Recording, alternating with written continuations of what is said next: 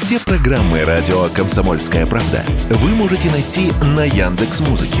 Ищите раздел вашей любимой передачи и подписывайтесь, чтобы не пропустить новый выпуск. Радио КП на Яндекс Музыке. Это удобно, просто и всегда интересно. Диалоги на Радио КП. Беседуем с теми, кому есть что сказать. Здравствуйте, друзья. Это программа «Диалоги» в студии радио «Комсомольская правда» Иван Панкин. На связи со мной Карен Шахназаров, известный кинорежиссер, генеральный директор киноконцерна «Мосфильм», ну и народный артист России. Здравствуйте. Здравствуйте, Карен Георгиевич. Здравствуйте, Иван. Здравствуйте все радиослушатели. Всем привет, всех с праздниками прошедшими. И вас, кстати, тоже. Карен Георгиевич, а давайте начнем с такой, знаете, незатейливой темы. Тут вот появился свеженький опрос в ЦИОМ, Всероссийского центра изучения общественного мнения, который про цензуру. Так вот, более половины, 63% участников опроса считают, что российским СМИ, то есть нам, журналистам, нужна государственная цензура – но вы, как человек творческий, наверняка против цензуры. Ну, как вы смотрите на результаты, что большинство за? Кстати, накануне я еще не знал про этот опрос. Я у себя в телеграм-канале тоже аналогичный опрос проводил. У меня чуть меньше, но тоже большинство за цензуру. С чем вы это связываете? Я не могу сказать, что это категорично против цензуры. Во-первых, по той причине, что вообще-то цензура существует всегда. Но в любом случае мы находимся в обществе, в котором есть определенные ограничения. Но, строго говоря, мы не можем а, рекламировать там, и пропагандировать идеи нацистские, правильно? Мы же не можем этого делать. Но это цензура, цензура. Так что есть, э, всегда есть в обществе какие-то ограничения. Я вырос, сформировался в СССР, где, конечно, была цензура. И, строго говоря, снимали и вырезали у меня из фильмов какие-то вещи. Не могу сказать, что меня это радовало, но как-то, как говорится, не могу сказать, что я этого не преодолевал. Ну вот сейчас, спустя годы, кстати говоря, что я, можете я сказать, к лучшему или к худшему вырезали-то, кстати? Вопрос о какой цензуре, надо же понимать э, тоже, что, что имеется в виду под цензурой. Ну Какая... вот, смотрите, в данном случае про журналистов да? Ну, я, я не знаю, я, понимаете, а что конкретно нужно запретить? Вот, вот, вот надо, надо такой вопрос ставить. О чем речь идет? Не просто цензура, а что конкретно не устраивает, что конкретно, о чем конкретно идет речь. Тогда можно какое-то мнение сказать. В принципе, э, я, я, я в отношении современного мира и цензуры я понимаю, что это просто довольно затруднительно в современном мире сделать, потому что интернет, и, конечно, он э, в этом смысле размывает все возможности цензурировать. Поэтому я думаю, что это не очень практично. И в целом я считаю, что с идеями надо бороться идеями. Но я допускаю, что есть какие-то области, в которых нужно, нужны какие-то ограничения. Я вполне это допускаю, да. Но вопрос какие? А просто так, что значит цензура? Какой-то цензурный комитет ввести. Вот, вот о чем. Я не понимаю смысла вообще опроса, который проводился на эту тему, честно говоря. На мой взгляд, он некорректен просто. Просто цензура. Как? Какая? Про что речь? Что запретить? Вот мне кажется, так сказать, это такой какой-то э, какой-то не очень конкретный конкретная тема у нас получилась. Но есть же с чем сравнить. Давайте перенесемся в прошлое. Вам виднее, кстати говоря. Значит, Цензура такая же, как в Советском Союзе, допустим. Ну, во-первых, в Советском Союзе, понимаете, она тоже была очень своеобразной цензурой. Ее как бы и не было. То есть нигде не было написано, что можно, например, из картины там мы из джаза вырезать сцену, где Елена Цыплакова была с несколько, так сказать, обнаженными формами. Этого нигде не было написано. Понимаете? Так что это сложный очень вопрос цензуры. И те, те какие-то ограничения конкретно прописаны, они на самом деле в основном касались оборонной сферы. А многие вещи были чисто вкусовыми. То есть принимал решение э, какой-либо начальник. Вот в данном случае это принимал решение генеральный директор Мосфильма, тогда Николай Трофимович Чизов, когда действительно меня вырезали такую сцену, э, и, и, и главный редактор студии. Вот они принимали сами решения. Ну, понимаете, но я могу сказать, это достаточно все... Можно сказать, что они выступали как продюсеры. Я, когда сегодня продюсирую картину, я, кстати, тоже у режиссера, и да, у меня были случаи, когда я ему говорил, нет, вот эту сцену надо убрать. По цензурным соображениям или по каким? Ну, это цензура или нет? По соображениям, что я считаю, считал, что эта картина, так сказать, или недостаточно художественна, или мешает развитию сюжета. То есть, или у нее э, неправильный идеологический взгляд, который не совпадает с моим. Ну, я можно сказать, я осуществлял цензуру, но, с другой стороны, это мое полное право как продюсера.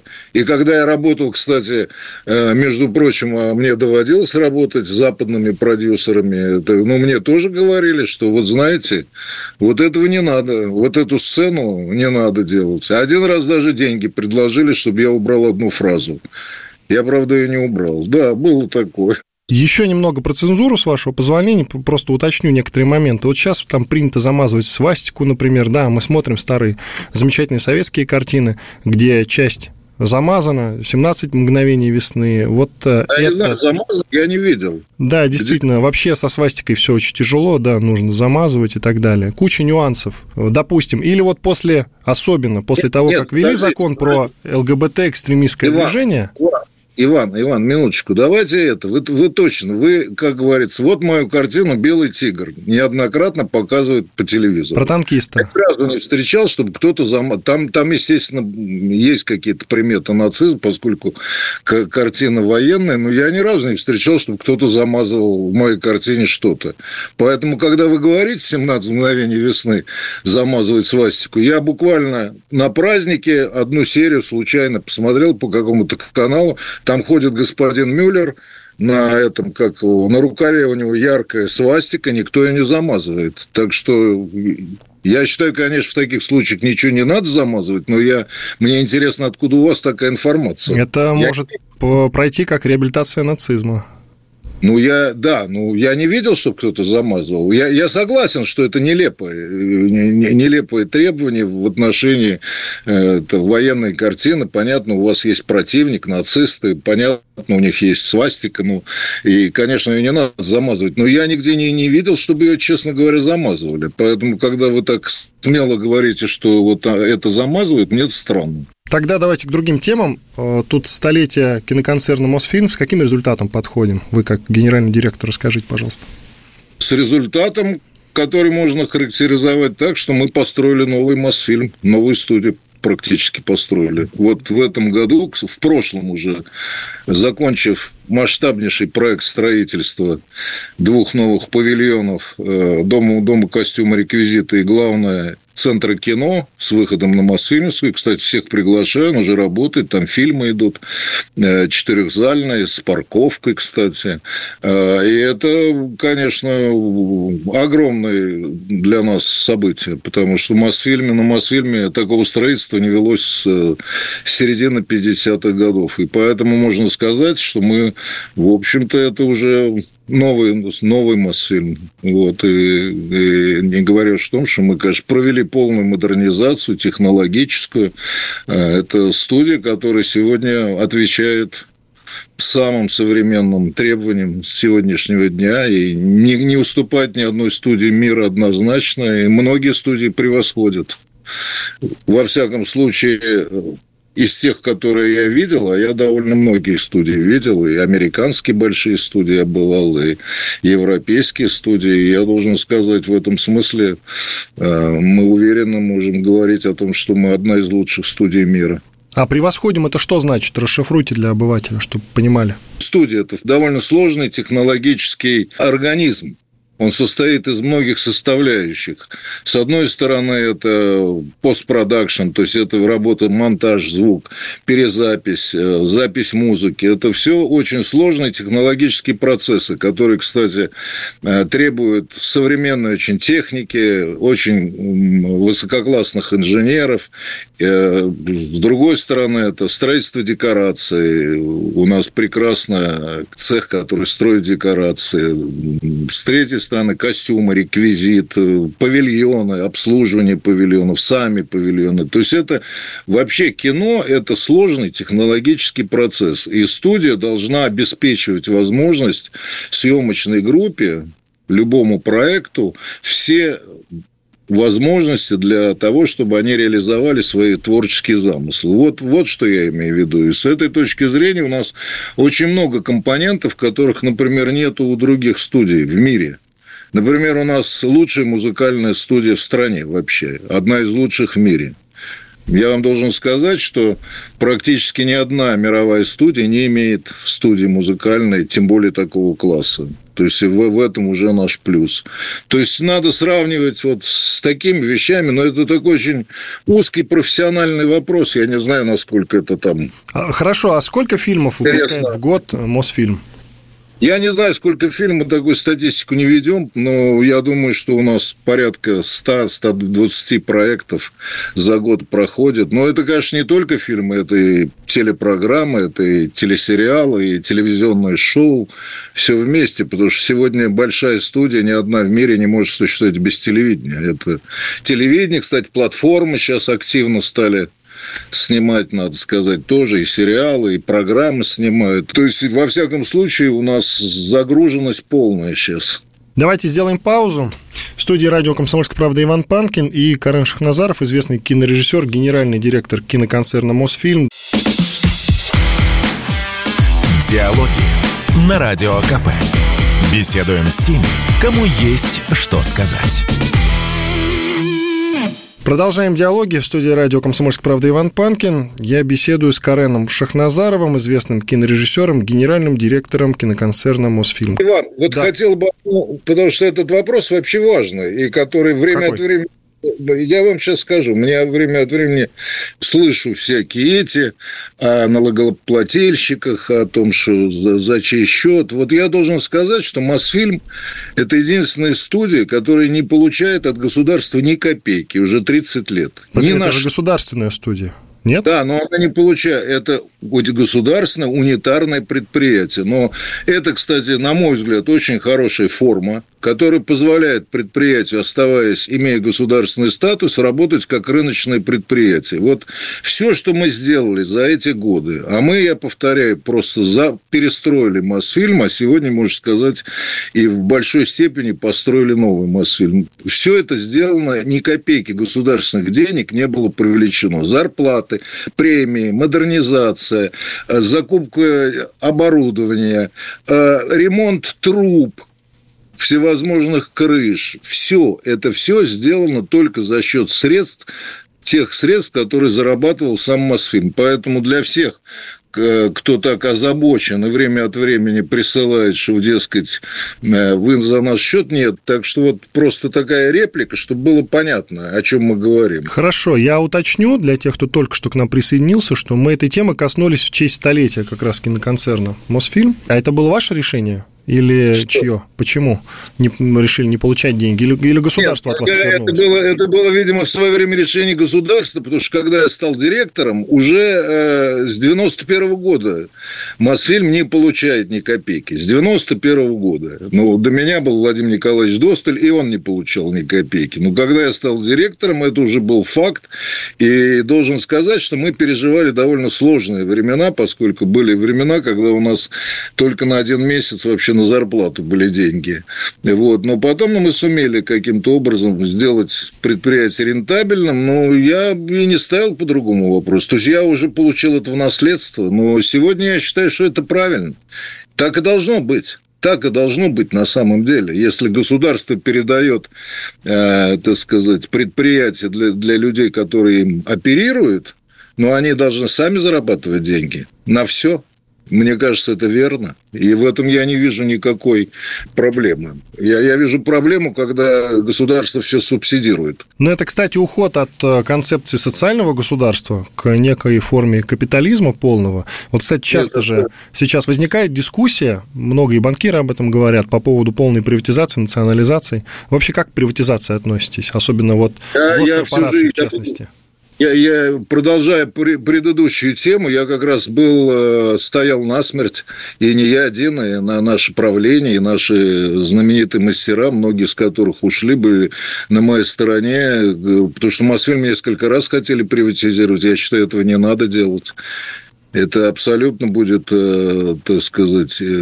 Конечно, если сейчас приватизировать Мосфильм, какой он стал, слушайте, какой он был, когда мы, мы начинали свою деятельность, и какой он стал сейчас. Это первоклассное предприятие, конечно, это, это. Но, в принципе, это, на мой взгляд, нанесет большой ущерб и российской культуре, и российскому государству. Поэтому я не, не считаю, что это нужно сделать.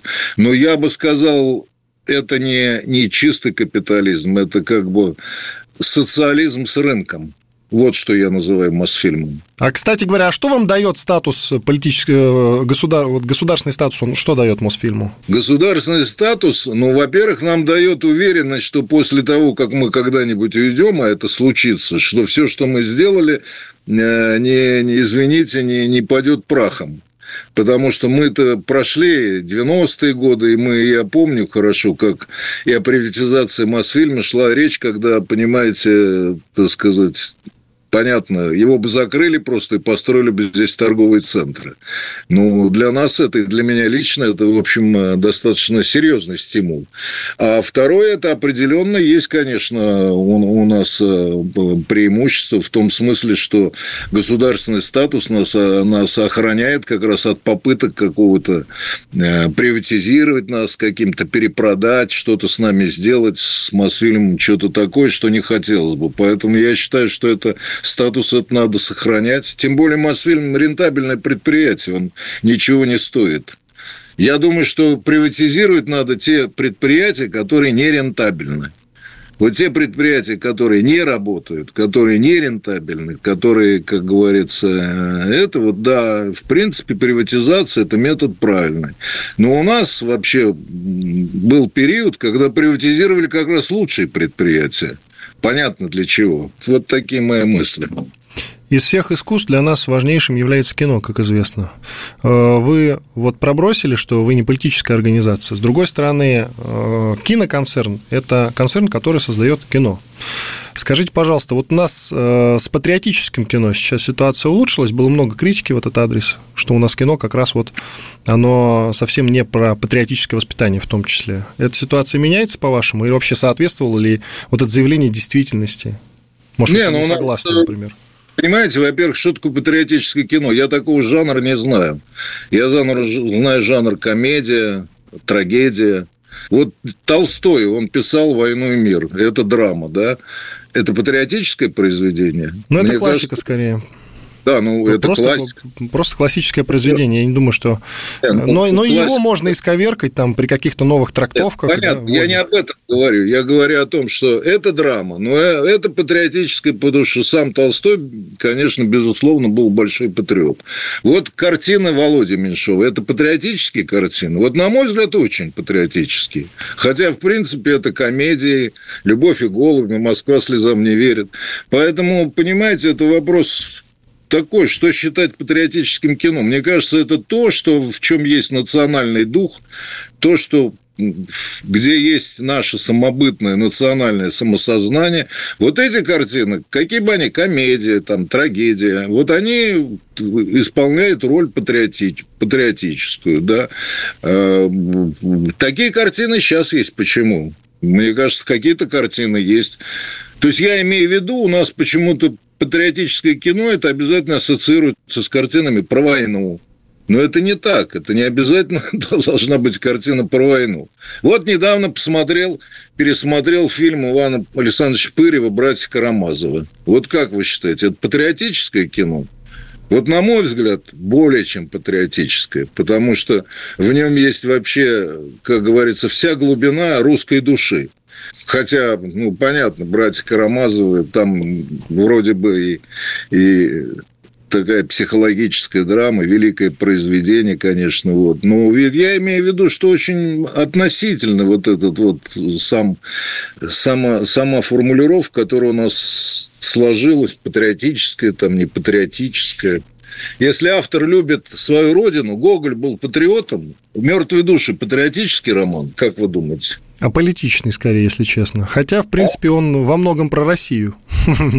Ну, но, на мой взгляд, он наполнен болью и любовью к родине. Абсолютно патриотическое произведение. Ну хорошо, смотрите, ходят э, в интернетах разговоров э, много, что мы недостаточно внимания уделяем специальной военной операции как раз вот через кино, посредством кино. Есть несколько фильмов, всего несколько, но вот некоторые патриотические круги говорят, что хотелось бы большего.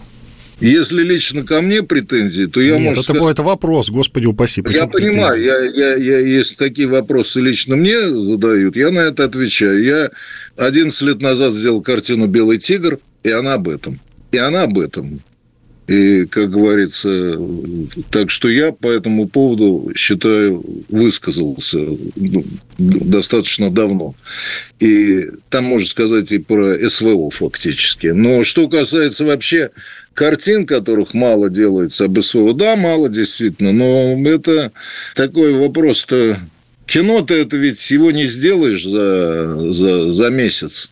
Кино делается, а хорошее кино 2-3 года делается. Надо сценарий написать. Чтобы хороший сценарий написать, как мне покойный один из моих учителей говорил, Данелли Георгий Николаевич, у которого я начинал работать на Мосфильме, он мне говорил, хороший сценарий пишется год. И он был прав. Но это надо написать сценарий, это надо найти финансирование, это надо запустить картину, это надо ее сделать. Хорошая, качественная картина, как минимум, тоже год делается. Поэтому ну, надо понимать, что игровое кино, его просто так вот сходу не, не сляпаешь. А если сляпаешь, извините за выражение, то это будет не то кино, которое нужно для освещения такой сложной и важной темы. Поэтому понятно, что нет таких сейчас картин. Они наверняка будут. Кстати, напомню, что лучшие картины о Великой Отечественной войне вообще-то появились где-то в 50-е, уже в конце 50-х даже годов. Между прочим, когда сами фронтовики пришли и стали их делать. Понимаете? А во время Великой Отечественной войны в основном комедии, кстати, снимали между прочим. «Небесный тихоход», замечательная картина, «Беспокойное хозяйство». И это было, видимо, правильно. Людям надо было, и фронтовикам нужны были такие картины. И снимал Иван Грозный, между прочим, из Эйнштейн во время войны. Вот, казалось бы, какое отношение имело это к, к, к войне? А вот дал же команду, разрешили из Эйнштейна снимать Иван Грозный. Во время войны он снимал в Алмате. Великая картина. Понимаете, поэтому от игрового кино вот ждать быстрой такой реакции, это, мне кажется, достаточно наивно. Давайте сделаем паузу. Иван Панкин и Карен Шахназаров, известный кинорежиссер, генеральный директор киноконцерна «Мосфильм». Диалоги на Радио КП. Беседуем с теми, кому есть что сказать. Продолжаем диалоги. Иван Панкин и Карен Шахназаров, известный кинорежиссер, генеральный директор киноконцерна «Мосфильм». Карен Георгиевич, а вот когда, наконец, когда, наконец, возможно, по окончании специальной военной операции мы а, все массово задумаемся о съемках каких-то новых фильмов.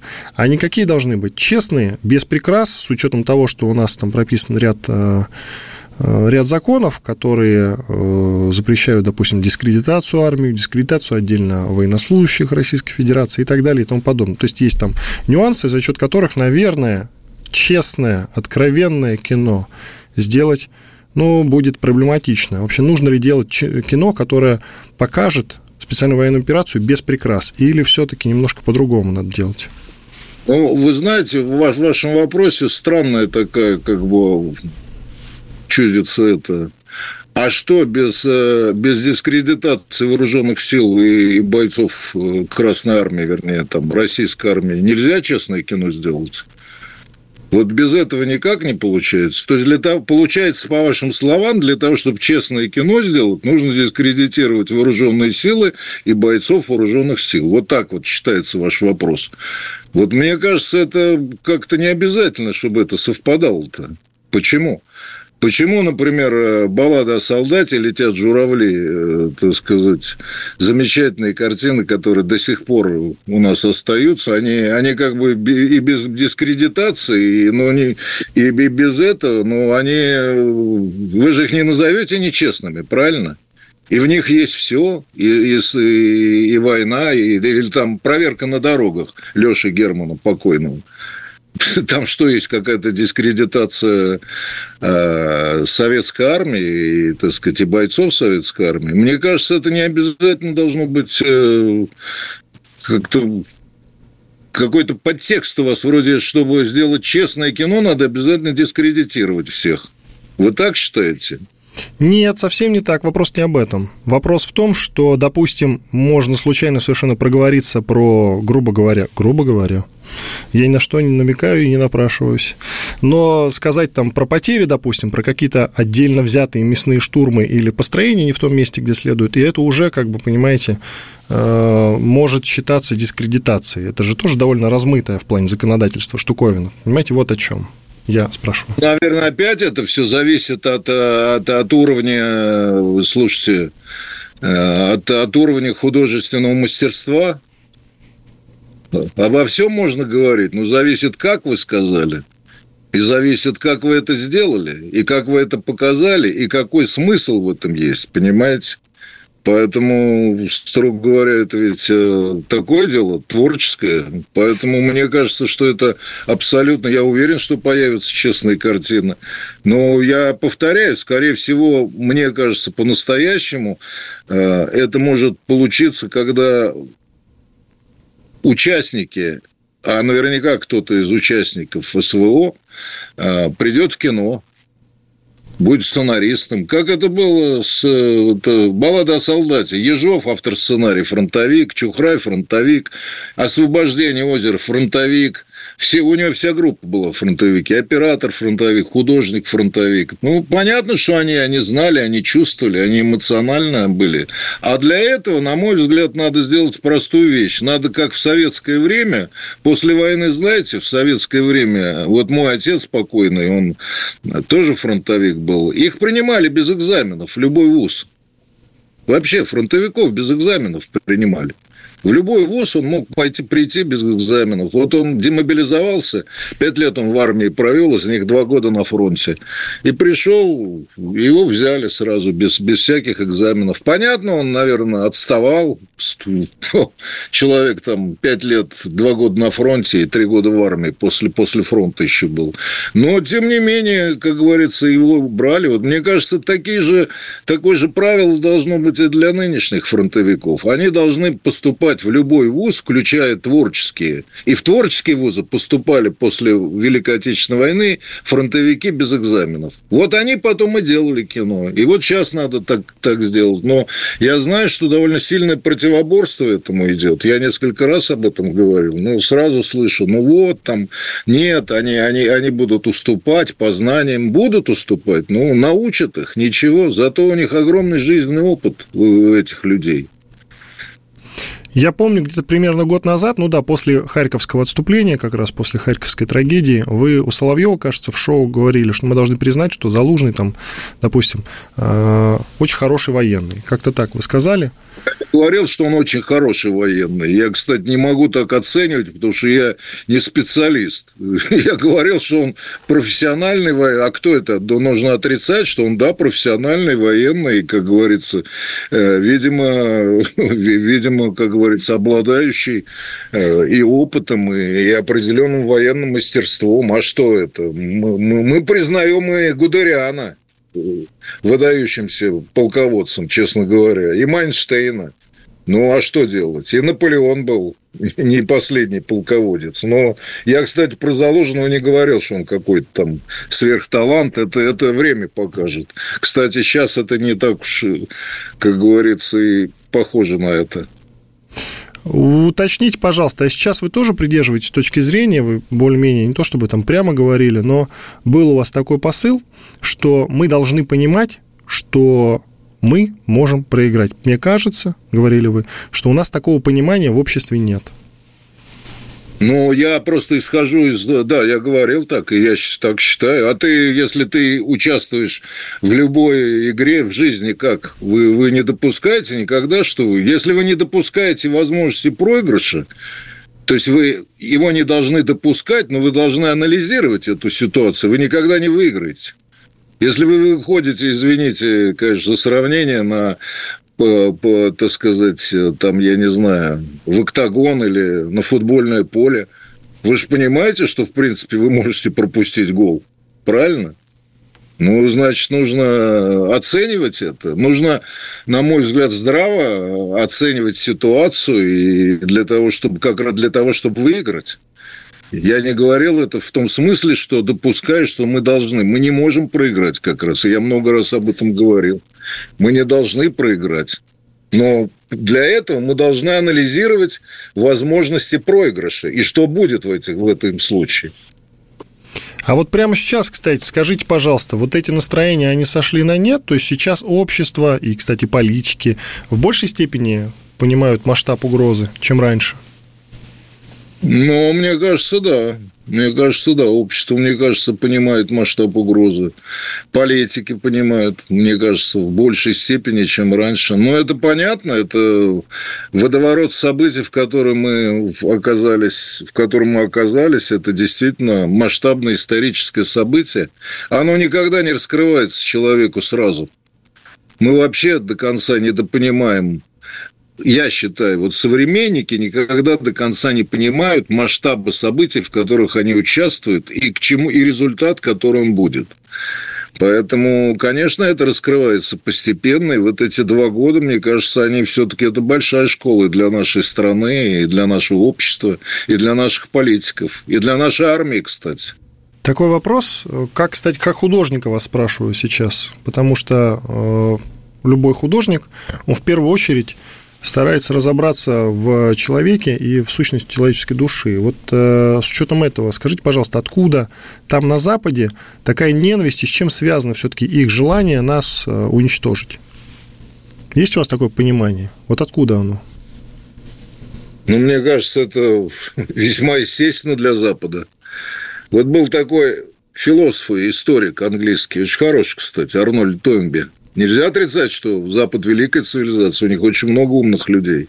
Вот он он, он прямо говорил, западная цивилизация агрессивна по своей сути. Это ее суть.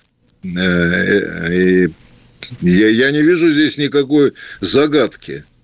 В общем-то, это в определенной степени формула жизни – ну вот они чувствуют, мы давний стратегический противник Запада.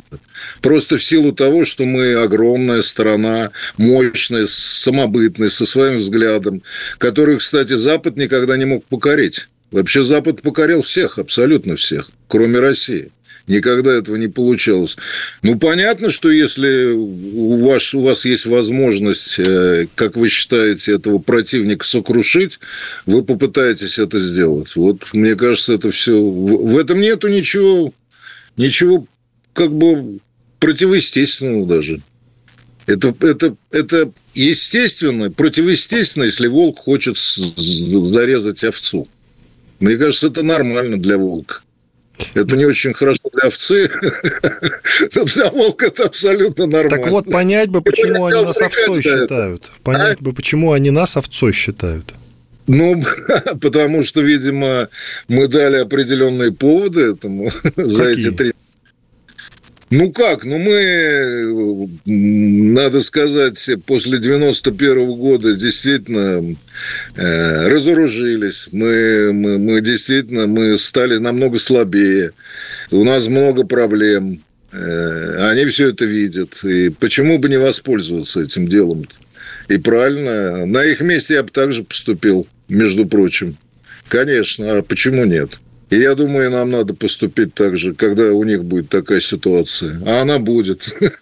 Давайте после перерыва продолжим. Э, как писал Довлатов, э, затронута весьма волнующая тема, хоть и она уведет нас далеко в сторону, но я бы ее продолжил. Иван Панкин и Карен Шахназаров, известный кинорежиссер, генеральный директор киноконцерна «Мосфильм». Диалоги на Радио КП. Беседуем с теми, кому есть что сказать.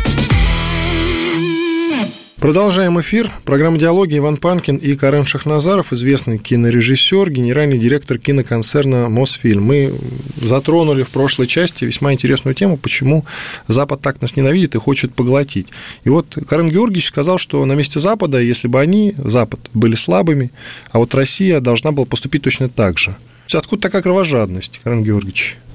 Это не кровожадность, я же не говорю об уничтожении, но любая, любая сила всегда стремится себя утвердить. Но Запад-то сейчас хочет нас именно что уничтожить, я так понимаю. Понимаете, это сложный вопрос. Я думаю, что не так все однозначно и на Западе.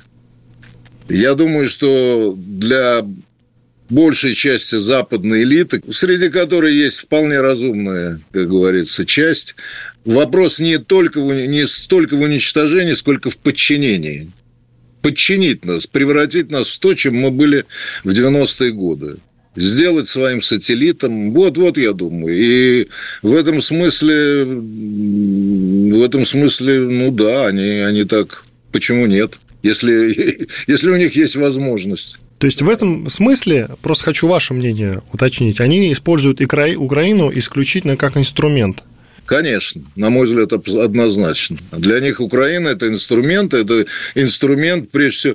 Это, знаете, вопрос, на самом деле, вот мы говорим о том, что а, мы уходим на восток, и, как говорится, что они хотят удержать. Они не, не Украину хотят удержать, они Россию хотят удержать. Для них важна Россия, а не Украина. Чтобы мы не ушли на восток. Конечно, конечно, им это не нужно абсолютно. Но так они это... сейчас все делают для того, чтобы мы как раз уходили на Они все делают, но фактически, если допустить, что они выиграют, и что Россия превратится опять в нечто подобное рыхлое образование под их контролем в 90-е годы, ну куда же она уйдет-то? Она и будет, только она будет управляема ими и никуда не уйдет. И именно в этом задача – Неужели вы думаете, что они хотят допустить, чтобы Россия ушла полностью э, на восток? Да для них это катастрофа, это очевидно. Восток, прежде всего Китай, имея такой гигантский тыл в виде России с такими ресурсами, да он непобедим абсолютно. Они никогда не справятся с этим. Поэтому на самом деле битва идет не за Украину, по большому счету, а битва идет именно за Россию. И мы это должны понять что мы действительно, как говорится, про нас речь. А Украина – это одна из, из способов, один из, как говорится, технических приемов, с помощью которого они хотят это сделать. Уточните, пожалуйста, с учетом того, что вы говорили, что надо допускать, это конкретная цитата, что мы можем проиграть, вот прямо сейчас, в текущий момент, э, насколько в процентном соотношении вы допускаете, что мы можем проиграть? Нет, я не допускаю, что мы проиграем. Я говорю, что при анализе вы, вы никак не поймете этого, этой мысли. Для того, чтобы не проиграть, вот, допустим, я начинаю какую-то свою игру. Я говорю, я про себя думаю. Хорошо, а что будет, если я проиграю? И вот я анализирую и понимаю, в некоторых случаях это не так страшно, допустим, да? Бывают случаи и в истории, и в личной жизни. Бывают случаи, ну, проиграю, ладно, ничего страшного, я, я, для меня это не катастрофично. А бывает, я анализирую ситуацию и думаю, да, для меня это будет катастрофа. Вот для меня это неприемлемо. Я совсем по-другому действовать начинаю. Вот для чего ты анализируешь возможности проигрыша, а не для того, чтобы отступить и сдаться как некоторые понимают. А, видимо, некоторым этого хочется, поэтому они выдергивают, например, из моих слов именно это. А я не про это совсем говорю. Я как раз говорю о том, что нужно когда ты понимаешь цену, которую тебе придется заплатить в случае проигрыша, ты, у тебя гораздо лучше мозги будут работать в отношении выигрыша.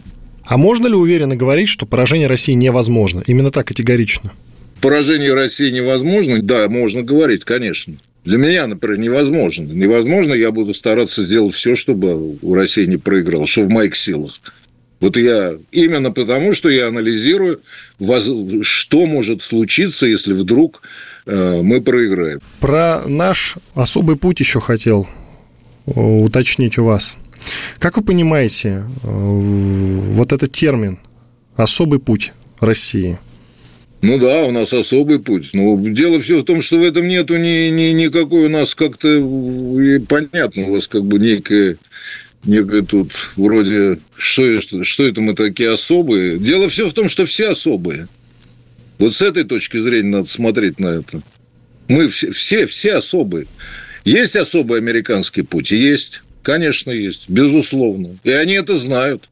И они это культивируют, кстати. Они все время говорят о своем особом, особой нации, особой исключительной нации. Это для американцев присуще. Есть особый путь у китайцев? Есть. Слава богу. Есть особый путь, да даже у небольших стран, каждая страна, у нее есть свой особый путь. А почему у России не должно быть особого пути? Вот и у нас есть свой особый путь, связанный с нашей историей, с нашим, кстати, климатом, с нашей географией, с нашим самосознанием, с нашим э, мировоззрением. Ну, ну да, он особый. Это, это не значит, что мы, как я понимаю, мы претендуем, что мы лучше других – мы, мы, у китайцы, ради бога, у вас свой путь, у американца свой путь, немцы свой путь. А вот у нас свой особый путь, и это нормально. В этом и есть многообразие мира. Ну, я так это вижу, понимаете? Еще про идеологию. Надо ли да. нам четче сформулировать свою идеологию, с учетом того, что в Конституции, э, согласно Конституции, она запрещена, да, политическая идеология, но, может быть, вы не согласны с тем, что она должна быть запрещена, и нужно ее четче сформулировать. Вот главный исследователь Бастрыкин говорил, например, то, что э, ну, иде... надо... идеологической да. составляющей не хватает. Я со, с этим согласен, но я как в этом смысле, как советский человек, я, наверное, устарел уже. Я привык к тому, что у нас есть. Я, в принципе, с... Э, я, я, если хотите, социалист. Я, например, абсолютно уверен, что вообще будущее за социализм. Но только у нас, когда говорят о социализме, у нас почему-то сразу представляют 73 год, Москва, там, магазин, там, я не знаю, этот, э, этот, где очереди, это, что обязательно такой социализм. Ну, у советского периода был свой путь, кстати, оправданный, на мой взгляд, и своя форма социализма. Но социализм, как и капитализм, может быть очень разный. Да мы это видим. Вот китайцы свой социализм строят. Там вьетнамцы, кстати, свой строят. Поэтому я, я думаю, что все равно, все равно будущее за какой-то формой социализма. Например, рыночного, потому что я, я, я, я сам рыночник. Я вот, видите, говорю, я студию руковожу 20, больше 20 лет, абсолютно рыночный. Абсолютно. Не, не копейки государства это. Поэтому я, я, я в этом смысле, вот у меня такие взгляды. Естественно, у меня и идеология такая. Но там диктовать сегодня, ну, я, я не знаю, это, в принципе, уже, наверное, не мое дело. Это скорее ваше дело. 40-50-летние должны определить, какая вам идеология нужна.